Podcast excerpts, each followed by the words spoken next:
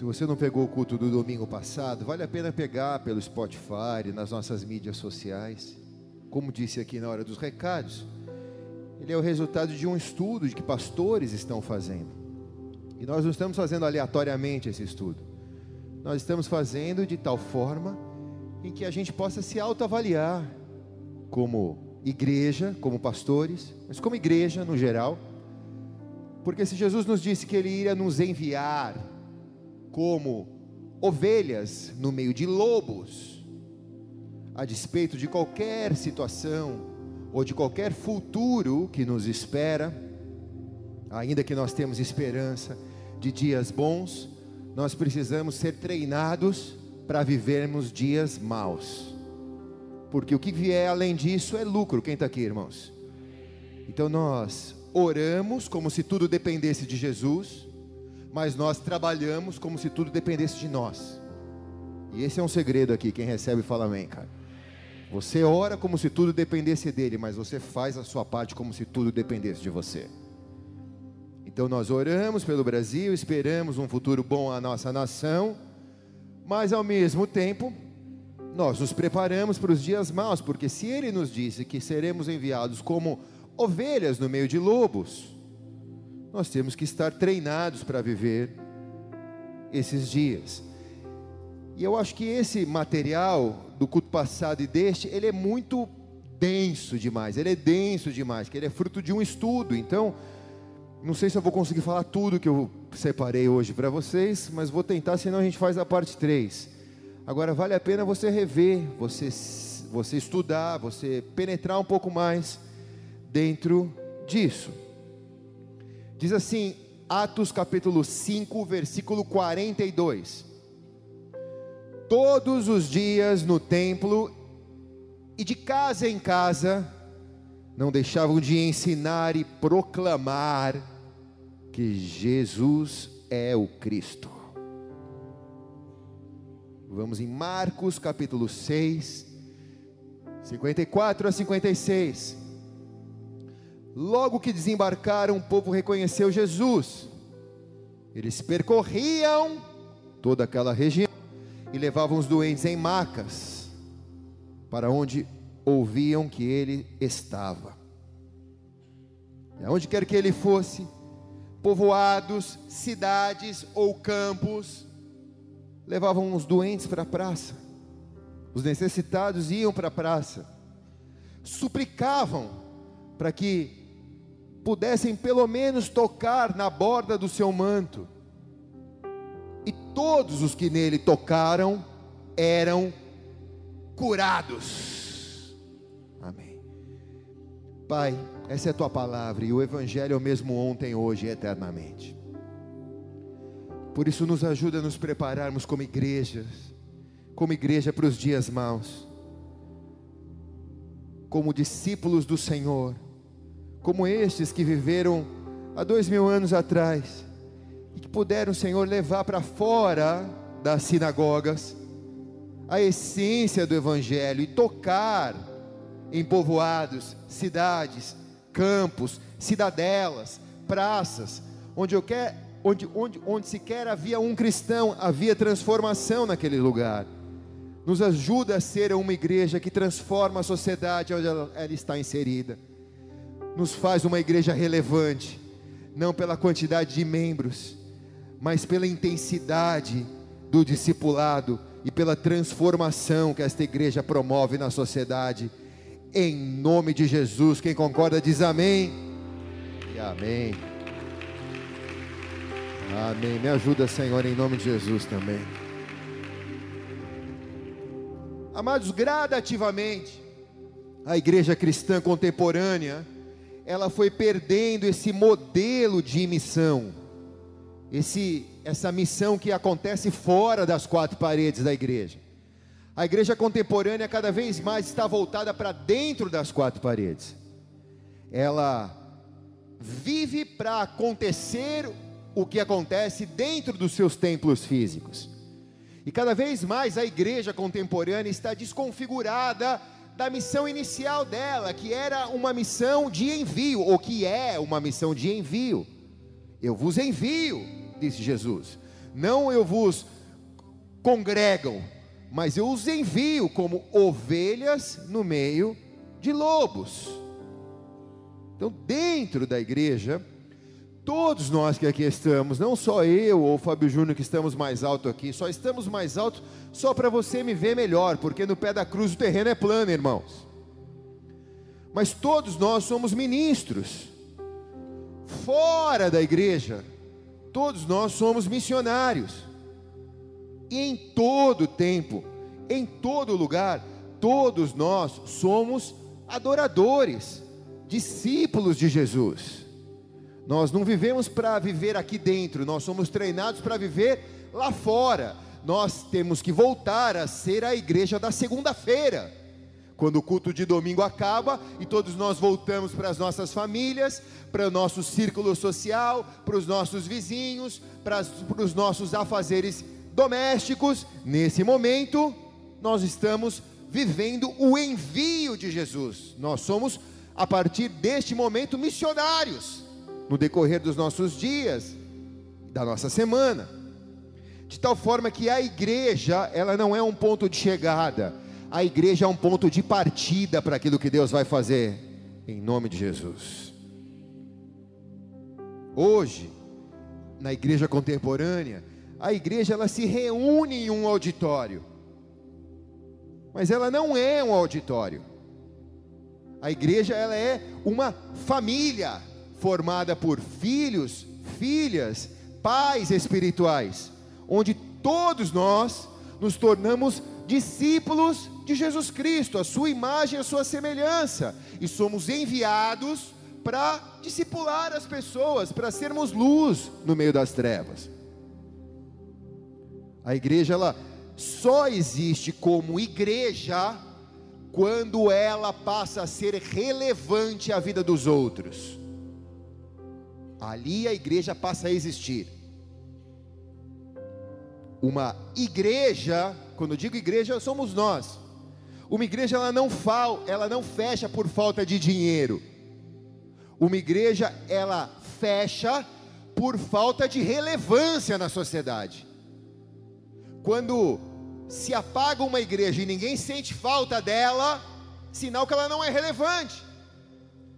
Se Deus arrebatasse essa igreja, essa igreja aqui de Santos, quanto da sociedade de Santos sentiria falta? Quanto dos nossos vizinhos sentiriam falta, quanto das universidades sentiriam falta dos missionários desta igreja, que são enviados na igreja da segunda-feira.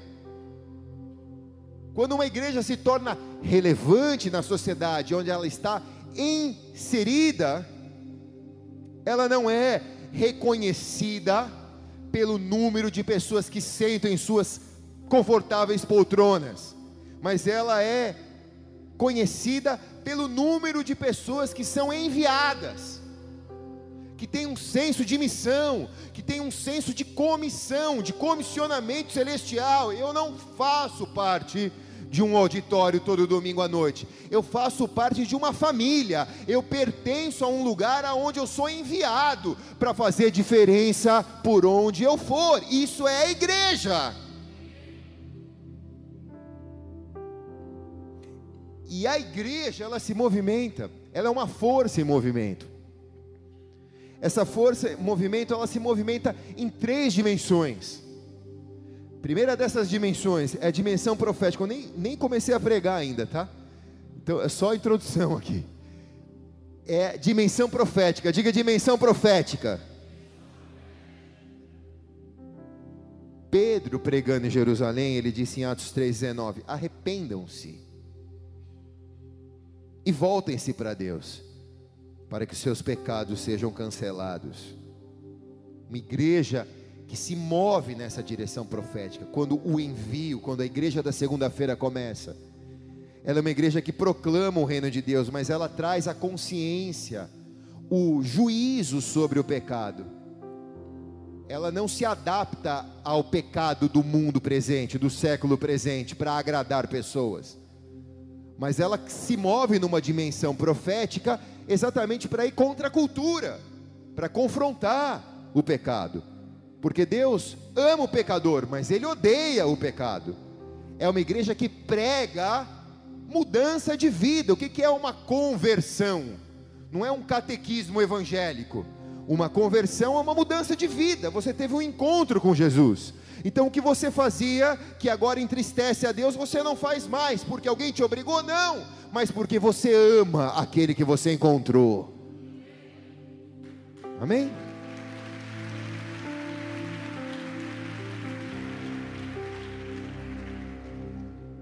Ela se move também numa dimensão apostólica.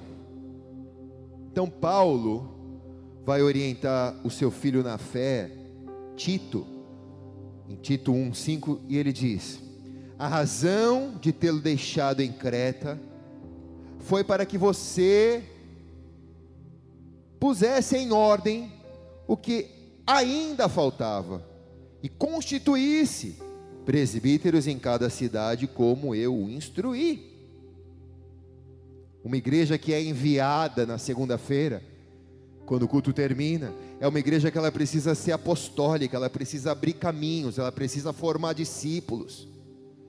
Ela precisa treinar pessoas e enviar pessoas, porque apenas 2% das pessoas que se convertem serão usadas atrás de um púlpito mas a grande maioria da igreja, vou dizer, vai, 5% talvez, mas 95% vão ser usadas nas suas montanhas de influência, na economia, nos negócios, no esporte, na, na família, na escola, na educação, em casa. As pessoas vão ser usadas na sociedade como missionários enviados.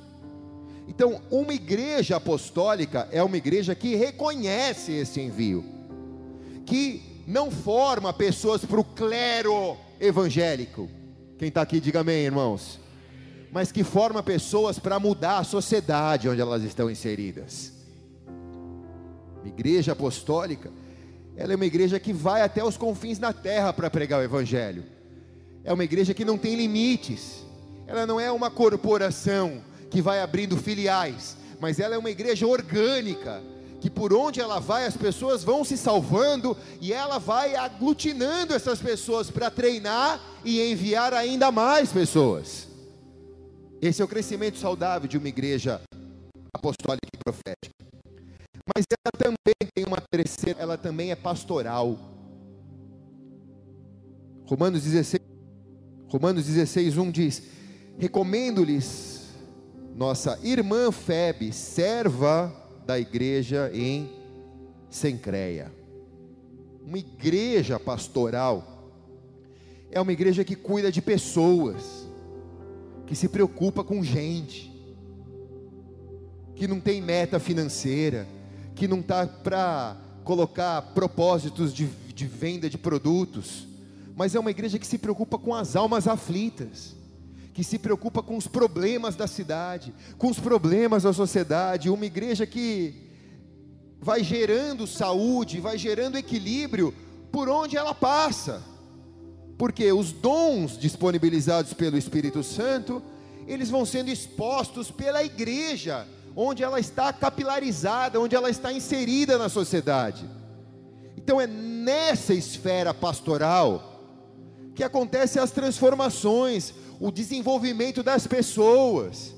E é por isso que a gente faz reuniões todas as terças-feiras nas casas. É por isso que a gente se reúne em células.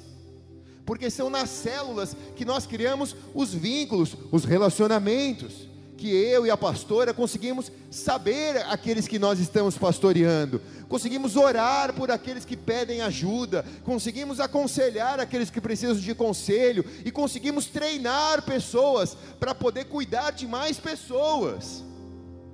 Quem está aqui? Nosso modelo de inspiração não é célula de 12, célula de 15, célula de 14, o nosso modelo de inspiração é Jesus é cuidar de almas, é cuidar de pessoas, é deixar os 99 para buscar a ovelha que se perdeu, a centésima ovelha. Lucas 10, ou melhor, Atos 10, 38. Deus ungiu a Jesus de Nazaré com o Espírito Santo e com poder, e como ele andou por toda parte, fazendo bem e curando todos os oprimidos do diabo, porque Deus estava com ele. Vai eu posso dizer, e faço o mesmo. seja enviado, seja comissionado. Quer dizer, se a igreja contemporânea tem se desconfigurado do seu envio principal, do seu papel na sociedade, a gente precisa rever isso, o nosso esforço é para rever isso. Eu tinha separado umas fotos, mas eu não vou nem mostrar. Ah, então vou mostrar, vai. Mas deixa eu só fazer um parênteses aqui. Eu estou mostrando aqui não para dizer que a gente tem um rei na barriga, irmãos. Mas eu estou mostrando aqui só para dizer que nós estamos procurando viver o que estamos pregando aqui. A espada corta primeiro aqui, o ouvido mais perto da minha boca é o meu, quem está aqui, irmãos.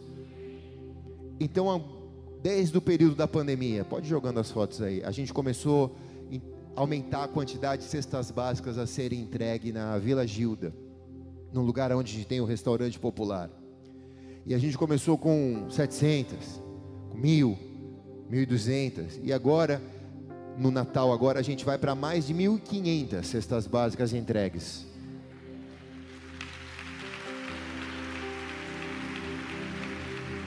Na primeira vez que a gente entregou, foi um transtorno, foi esquisito. Olha, os guerreiros aí, ó. Na primeira vez que a gente entregou, foi um transtorno, foi esquisito, que a gente não esperava que ia ser uma, uma confusão. Mas aí na segunda vez a gente se organizou, colocou gradil, separou por ordem alfabética, o negócio funcionou direitinho e a gente foi ganhando autoridade e cada vez mais. E aí, no Natal do ano passado, a gente entregou com panetone também, 1.200 panetones. Então esse ano a gente está se programando para fazer isso também. E aí eu queria te convidar, quando isso acontecer, para você ir. Por quê? Porque se essa palavra é verdadeira, ela não é para ser vivida só pelos ministros da assistência social da igreja. Ela é uma palavra para ser vivida por todos nós. Então você precisa ir, você precisa querer se envolver. Pô, pastor, eu venho para o culto, mas você já foi para uma ação social dessa? Você já foi lá tentar ajudar a descarregar o caminhão, se oferecer, ver, assistir, orar, porque ninguém recebe uma cesta básica sem antes receber uma oração com imposição de mãos. Os intercessores vão faz uma linha. Galera chega primeiro, recebe a cesta, na hora que está saindo, pega no gancho, chega aí. O que você quer de oração? Como que eu posso te abençoar? E a galera já fica ministrando. Então, você precisa ajudar com isso. Porque se a gente é uma igreja de dentro para fora, obrigado amados pelas fotos. Se a gente é uma igreja de dentro para fora, e se a gente foi enviado como ovelha no meio de lobo, a gente tem que ter algumas características. E agora é que eu vou começar a pregar. A primeira delas, ela precisa ser uma igreja voltada para a cidade, não para o seu auditório, mas voltada para a cidade. Posso ouvir um amém?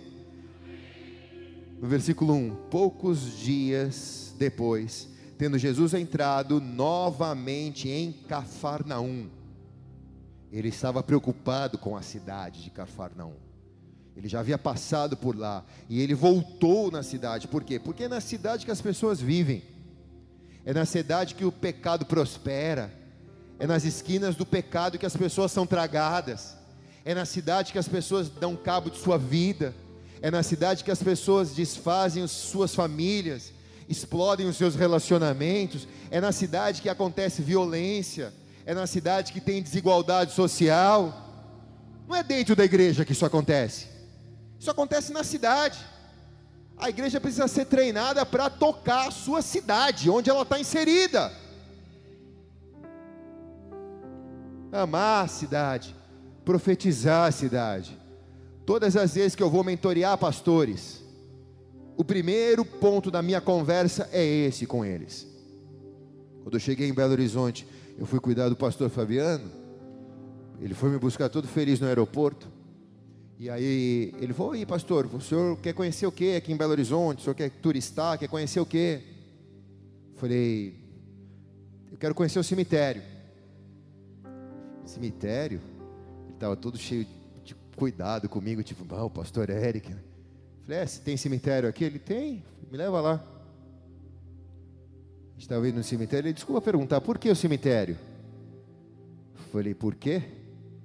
Porque se você não estiver disposto a morrer por essa cidade e ser enterrado nesse cemitério, essa igreja nunca vai acontecer. Falei para ele.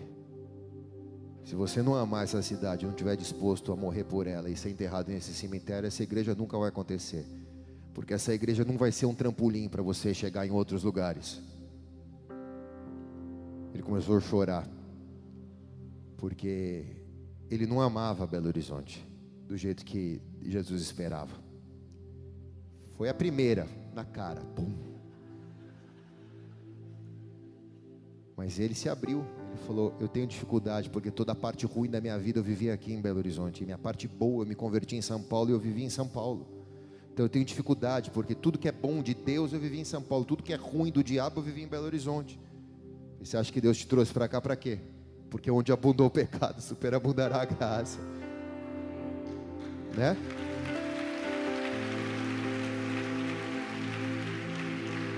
Hoje, o cara ama a cidade, não sai de lá por nada. Falo para ele, não, vem aqui fazer uma visita de quarta-feira, só para ver como que tá o Fábio Júnior. Ele não sai, não sai de Belo Horizonte. Porque se a gente não ama a cidade, a obra não acontece. Quem está aqui, irmãos? Segundo ponto, você, uma igreja treinada para viver entre os lobos, é uma igreja ativa nas casas. Sabe por que esta igreja não fechou na pandemia? Porque esta igreja cresceu três vezes mais na pandemia. E sabe por que essa igreja cresceu três vezes mais na pandemia? Porque ela acontecia nas casas, através dos aplicativos, das reuniões. Ela nunca deixou de existir como igreja. Ela nunca tirou férias. Ela nunca tirou folga. Sempre nas casas o evangelho vai prosperar. Parte B: o povo ouviu falar que ele estava em casa. Em casa. Uma igreja que, que é treinada para viver entre os lobos. Número 3, ela quebra paradigmas bíblicos. Diz assim o versículo 2: Então muita gente se reuniu ali de forma que não havia lugar junto à porta e ele lhe pregava a palavra. Então designou alguns para apóstolos, Efésios 4, 11 e 12. Alguns para apóstolos, outros para profetas, outros para os evangelistas, outros para os pastores e mestres, a fim de preparar os santos para a obra do ministério, para que o corpo de Cristo seja edificado. Na época, quando Jesus estava é, fundando a sua igreja com os doze discípulos, mas as mulheres, porque elas também estavam presentes ali. Os paradigmas precisavam ser quebrados. Não tinha escola de teologia, ninguém for, se formou fariseu, ninguém era treinado para pregar em sinagogas. Os paradigmas precisavam ser quebrados. E ele empoderou as pessoas que ali estavam com ele. Uns para apóstolos, para profetas, para evangelistas, para pastores e para mestres. Ele empoderou essas pessoas com aquilo que estava sobre ele. Então, até os dias de hoje, uma igreja treinada para viver entre os lobos é uma igreja em que ministra autoridade sobre as pessoas, uma que a gente chama de impartição, né? É uma impartição de autoridade. É como se você recebesse daquilo que a tua cobertura recebe. Por isso é importante você ter uma boa cobertura. Porque a Bíblia diz que o óleo vem e desce pela barba de Arão. A cobertura. Quando Deus unge a tua cobertura, se você tem uma cobertura fraudulenta ou ou com brechas, a sua vida é alcançada por aquilo também.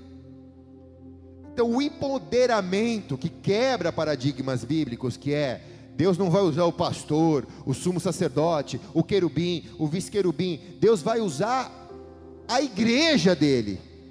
O poder não está sobre os que estão sobre uma plataforma, o poder está sobre todos nós, amados.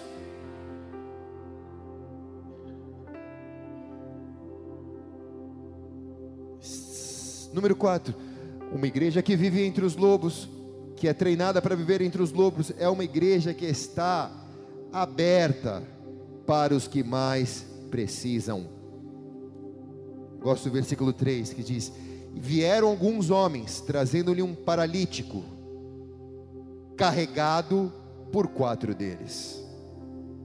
Sabe, é uma atmosfera de ajuda mútua, é uma cultura de ajudar quem precisa, não é uma cultura egocêntrica, de que eu vou pegar aquilo que me serve, e se essa pessoa não puder me ajudar em nada, ela não é útil para mim, não, mas é uma cultura de servidão, é uma cultura de eu quero ajudar, eu quero servir, eu quero ser útil, eu quero me preocupar com os que mais precisam. Então isso torna a igreja uma igreja com uma atmosfera de graça, não de religiosidade, mas de graça, não de legalismo, mas de perdão, de graça.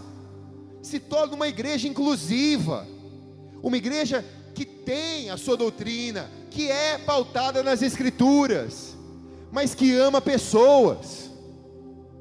Não rasga a Bíblia por causa desse amor, mas considera as pessoas como pessoas e se preocupa com as pessoas como pessoas. E isso está tão em falta na nossa geração.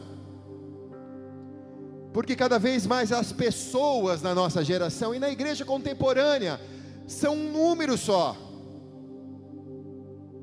Então nós precisamos viver esse ambiente de retidão, esse ambiente de graça, esse ambiente de redenção. Vai passar as eleições, e a igreja vai continuar sendo igreja, independente de quem seja o presidente do Brasil. E o papel da igreja vai continuar sendo o mesmo, o envio da igreja vai continuar sendo entre os lobos. Nada vai mudar, porque Jesus disse isso. E a nossa função vai continuar sendo salvar pessoas. Independente de quais sejam as ideologias, as opiniões, os lados que elas assumiram em uma campanha, o nosso papel é continuar amando e salvando as almas. Quem está aqui diz amém, irmãos.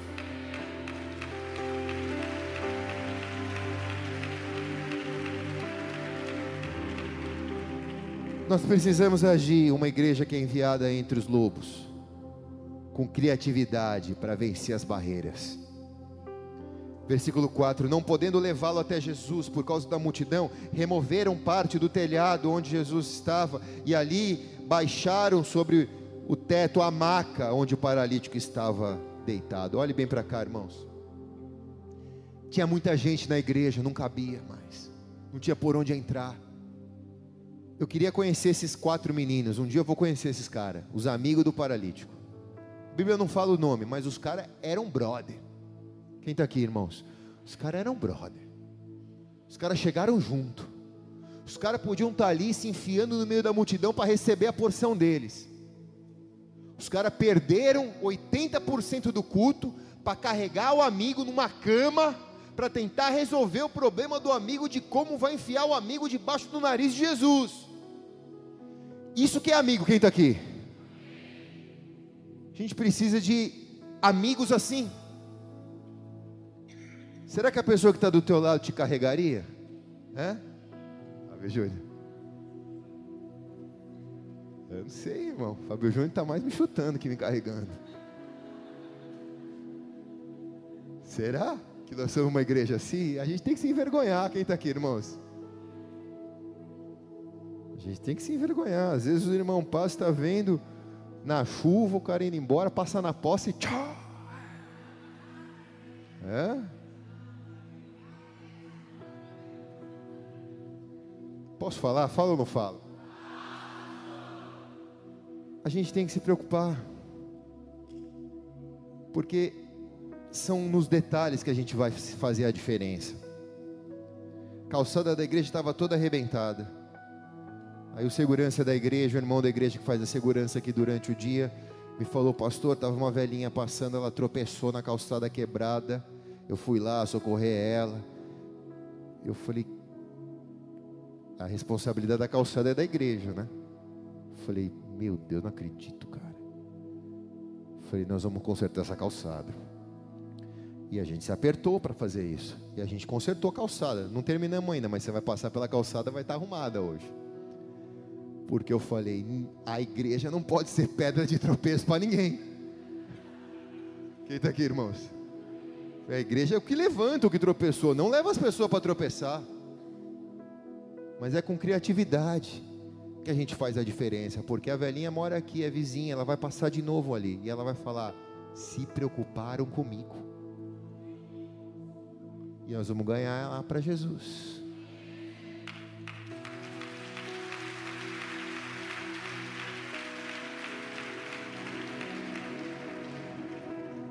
Número 6. Olha como que a feijoada é bom, né? Quando a pregação é rala, é um, dois, três, né?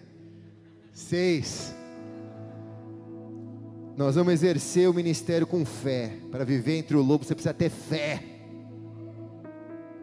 Versículo 5: Vendo a fé que eles tinham, Jesus disse ao paralítico: Filho, os seus pecados estão perdoados. A fé dos amigos curou o paralítico. A sua fé vai curar a tua família. A sua fé vai curar a tua cidade. A sua fé vai curar os teus negócios. A sua fé vai curar por onde você passar.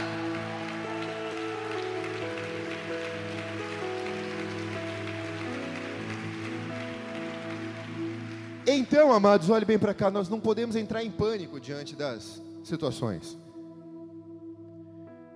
Não podemos entrar em pânico diante da calamidade do Brasil, da calamidade das eleições, do futuro do Brasil, do mundo, das pessoas. Deixa eu dizer uma coisa: o Senhor reina, e Ele continua governando.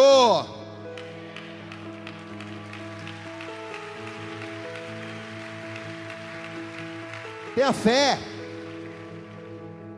Nós somos filhos dessa nova aliança, nós não somos escravos da velha aliança, nós somos filhos da nova aliança. Então, quando a gente entra em pânico diante das situações, a gente está evidenciando as, as velhas regras, nós estamos dizendo que a fé não é importante para nós, que o que é importante é a nossa segurança, a nossa estabilidade. Efésios 5:8 porque outra hora vocês eram trevas, mas agora vocês são luz no Senhor. E diz assim: vivam como filhos da luz. Então, quanto mais trevas tiverem sobre a face da terra, mais a tua luz vai brilhar. Nós éramos trevas, mas um dia a gente encontrou Jesus, e a Bíblia te te chama agora de filho da luz.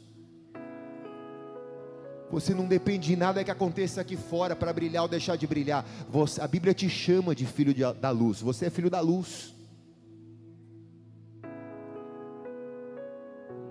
Número 7, nós, uma igreja enviada e treinada para viver entre os lobos, é uma igreja que confronta a religiosidade. Amém, gostei versículos 6 e 8. E estavam, é, essa palavra aqui está confrontando a religiosidade, irmãos. Estou rasgando a teologia de alguns aqui, mas é para um bom propósito, porque o reino é maior do que a teologia. Versículo 6 e 8 diz: Estavam sentados ali alguns mestres da lei, raciocinando no seu íntimo. Porque esse homem fala assim? Está blasfemando. Quem pode perdoar pecados a não ser somente Deus? E Jesus logo percebeu o espírito dos caras e viu o que eles estavam pensando e disse: Por que vocês estão remoendo estas coisas em seus corações? Quem está aqui? Seja bem sincero. Você já remoeu coisas no seu coração? Quem já remoeu, levanta a mão aqui. É como se Jesus soubesse, Ele sabe de quando nós remoemos coisas no nosso coração. É como se Jesus instalasse nesse telão aqui um sistema tecnológico que todo mundo que está remoendo alguma coisa no coração aparecesse o nome e o que está remoendo. Você ia voltar? Você ia voltar domingo que vem? Hein, irmãos? Jesus está olhando a religiosidade dos caras. Só que os caras não sabem que Jesus está vendo, mas Jesus está vendo. Eu tenho que tomar cuidado para que eu não fique pego na minha religiosidade. Você tem que tomar esse mesmo cuidado. Porque às vezes a gente aprende a ser evangélico de carteirinha, sabe os protocolos, sabe como falar, sabe como agir, mas às vezes a gente não está sendo mais religioso do que discípulo de Jesus. Uma igreja enviada no meio dos lobos é uma igreja que confronta a religiosidade. Gosto muito de uma frase do pastor Bill Johnson que ele diz: Não posso me dar ao luxo de ter um pensamento na minha mente que não esteja na mente de Deus. Isso é forte, quem está aqui? Eu tenho que ter uma mente ativa. A chave para que eu me desenvolva é ter uma mentalidade próspera. Uma mentalidade miserável me leva ao escândalo. A religiosidade, uma mentalidade religiosa, traz orfandade. Eu não me sinto filho de Deus. Traz murmuração, traz deslealdade, traz avareza financeira. Desejo de Jesus no seu ministério na terra foi destruir a religiosidade. Os caras que mais apanharam foram os religiosos no ministério de Jesus. O desejo de Jesus é nos dar as opções, mas de tal forma que as opções nós possamos escolher elas com uma mente seletiva. Quero trazer à memória aquilo que me traz esperança não vou ficar remoendo isso na minha mente, no meu coração. Eu entrego nos pés de Jesus. E agora, se o Filho me libertar, verdadeiramente eu sou livre, diz a palavra. Amém? Então aí eu vou em frente. Deixa eu ligar o ar aqui que está um calor, irmãos. Eu desliguei aqui, mas agora eu vou apertar o botão aqui de novo. Espera aí. Maravilha. Você que desligou, né, Fábio Júnior? Está com calor. Número 8. Uma igreja enviada entre os lobos é uma igreja que tem ativo o seu ministério integral. Versículo 9. Que é mais fácil dizer ao, ao paralítico: seus pecados estão perdoados, ou levanta-se, pegue a sua maca e ande. O ministério integral são os cinco ministérios liberados por Jesus para a sua igreja: o apostólico, o profético, o evangelístico, o pastoral e o mestre. É uma igreja que fala e ela usa todas as ferramentas para discipular, para formar, para capacitar e para enviar pessoas. É uma igreja integral, uma igreja que se preocupa com Abraão, Isaac e Jacó é uma igreja que se preocupa com três gerações: os mais experientes na vida, os que estão em fase de produção e os que estão em fase de desenvolvimento. Então é uma igreja que se preocupa com o culto de homens, com o culto de senhoras, com o culto das crianças, com o culto dos teens, com o culto dos empresários, com o culto dos, dos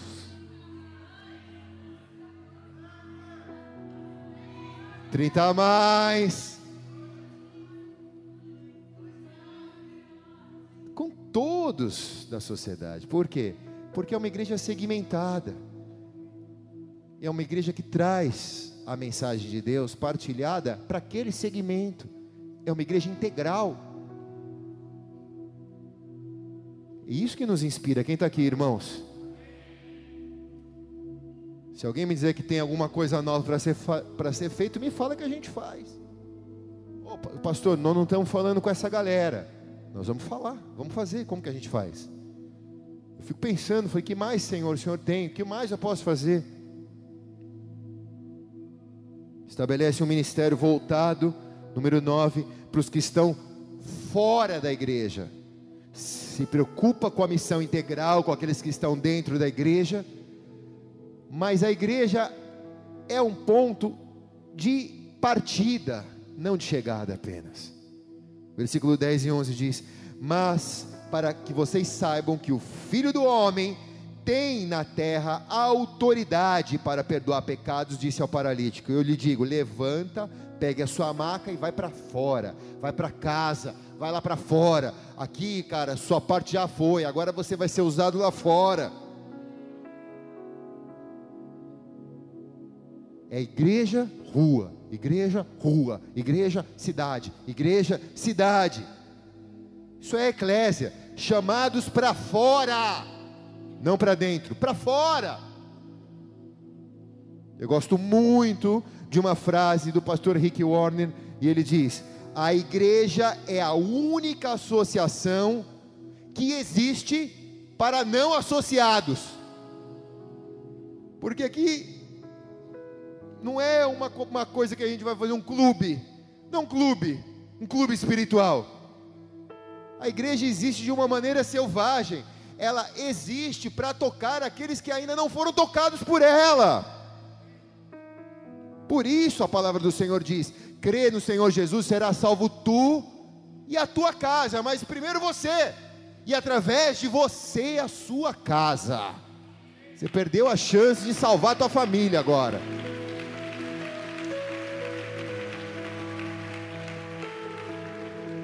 Levante sua mão direita ao céu. Você crê, você tem fé se você é essa igreja aqui, eu profetizo em nome de Jesus que até o final do ano, a família que você está orando vai estar sentado do teu lado nessa cadeira, para a honra e glória do Senhor Jesus. Quem recebe diz amém.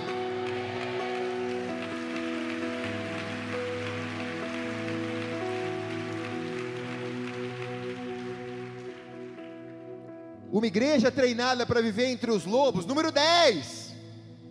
10 meu Deus. Está acabando, irmãos.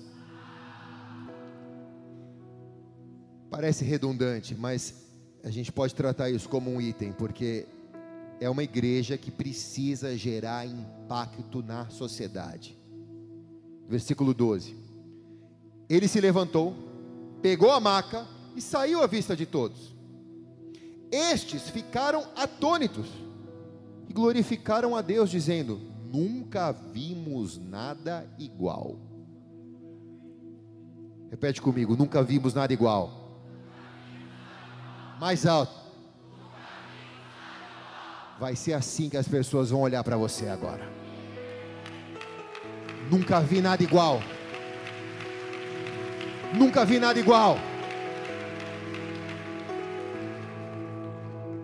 É o impacto, é o espírito de excelência as pessoas vão dizer, cara, nunca vi nada igual. Eu, eu já vi muitos funcionários aqui, mas eu nunca vi nada igual a você. Eu já vi muitos casais, mas eu nunca vi nada igual à sua família. Eu já vi muitos pais educando os filhos, mas eu nunca vi nada igual a você educando seus filhos. Eu nunca vi nada igual à maneira que você administra o seu tempo, os seus recursos, a sua vontade. Eu nunca vi nada igual. É uma igreja que começa a impactar a sociedade.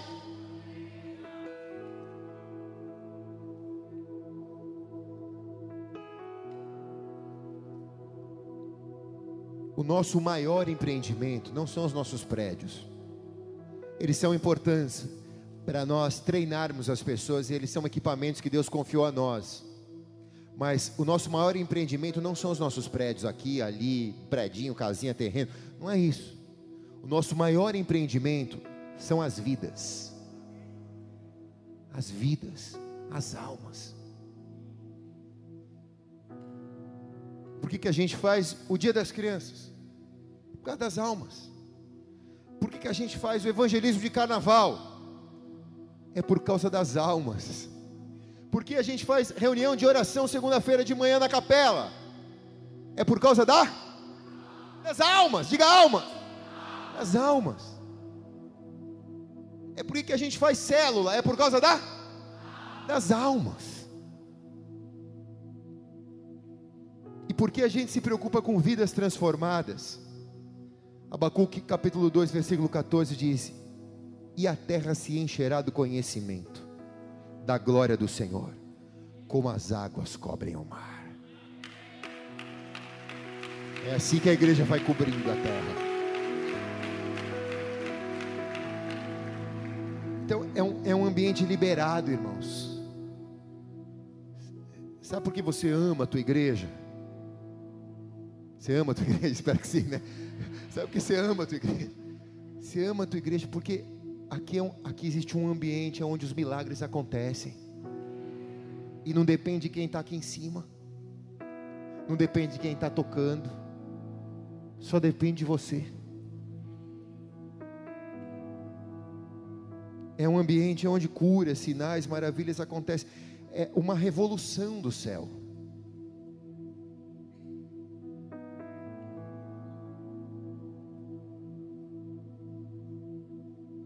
Quando a gente vai estabelecendo as nossas prioridades no céu, a terra vai recebendo os comandos e ela vai entrando em sintonia com as prioridades do céu.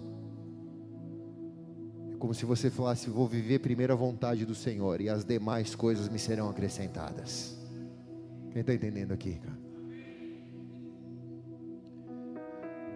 A igreja contemporânea da nossa geração é uma igreja muito rasa. Você sabe disso. E essa crítica é também a nós. Mas a gente se orgulha de saber que pelo menos a gente está ouvindo essa mensagem e ela serve como uma régua para a gente. E a gente está passando bem em alguns aspectos aqui. Mas a igreja da nossa geração, independente do tamanho, eu vou pregar essa palavra aqui para os pastores, independente do tamanho, da denominação, da doutrina, a maioria das igrejas contemporâneas da nossa geração, ou elas são igrejas fábricas, igrejas que querem investir em lucros imediatos e se transformam em auditórios e ali, não estou dizendo se isso é certo ou se é errado, mas igrejas também da nossa geração são igrejas fantasias que são igrejas que investem no prazer imediato, não pregam da eternidade, não se preocupam se isso vai te levar ou te tirar do céu, te preocupam em te fazer feliz. Mas existe igrejas família, um lugar onde você pertence, um lugar que se preocupa com a próxima geração. Uma família, ela existe para liberar para a próxima geração as heranças e os legados. Então é uma igreja que se preocupa com um bom testemunho, se preocupa com o que a sociedade pensa acerca dela, e se preocupa com a relevância que ela tem diante da sociedade. No Velho Testamento, a família biológica ela, ela era patriarcal. No Novo Testamento, a família da fé ela é espiritual ela é igreja. Então, a tua igreja é uma família a você pertencer. Não é um auditório a você frequentar e não é palestras que vão te fazer melhor, mas a tua igreja é uma igreja que te faz se sentir responsável por deixar para as próximas gerações um legado e uma herança. Amém? sei se você ama a tua igreja. Se você ama, faz assim, vai. Amei a espontaneidade de vocês. Teve um pastor, Michael Brenor, ele disse: 80% das igrejas estão jogando basquete sem bola e sem cesta. Prazer tem jogar basquete sem bola e sem cesta. Que prazer tem a gente ser um auditório grande, bonito, rico. Que prazer tem a gente fazer as pessoas se sentirem bem se a gente não está marcando gol, se a gente não está fazendo cesta, se a gente não está preparando uma nova geração. Nós precisamos viver uma cultura de discipulado, um ensino perseverante. Por isso que a gente tem as escolas aqui na igreja, para insistir no ensino, para insistir no discipulado ser uma igreja apostólica, profética, pastoral, mestral, evangelística, ser uma igreja integral. Significa ser uma igreja que se preocupa com tudo, em todo tempo, de tal forma que ela alcança os confins da terra por causa da sua preocupação. Atos capítulo 1, versículo 8: Mas receberão poder quando o Espírito Santo descer sobre vocês, e serão minhas testemunhas em Jerusalém, Judéia, Samaria e confins da terra. Efésios 5,16: aproveitando o máximo cada oportunidade, porque os dias são maus. A Bíblia está dizendo: os dias são bons? Não, os dias são maus.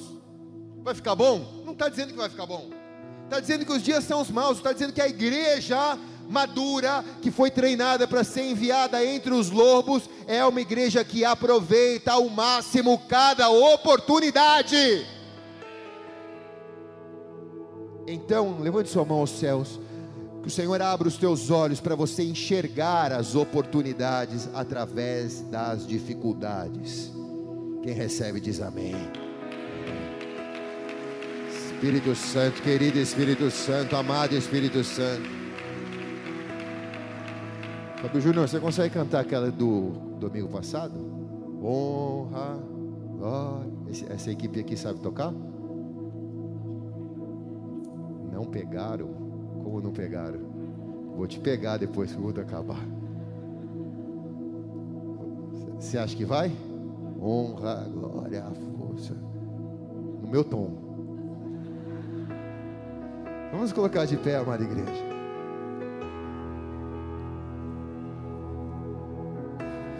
Aleluia. Feche teus olhos, levante suas mãos aos céus.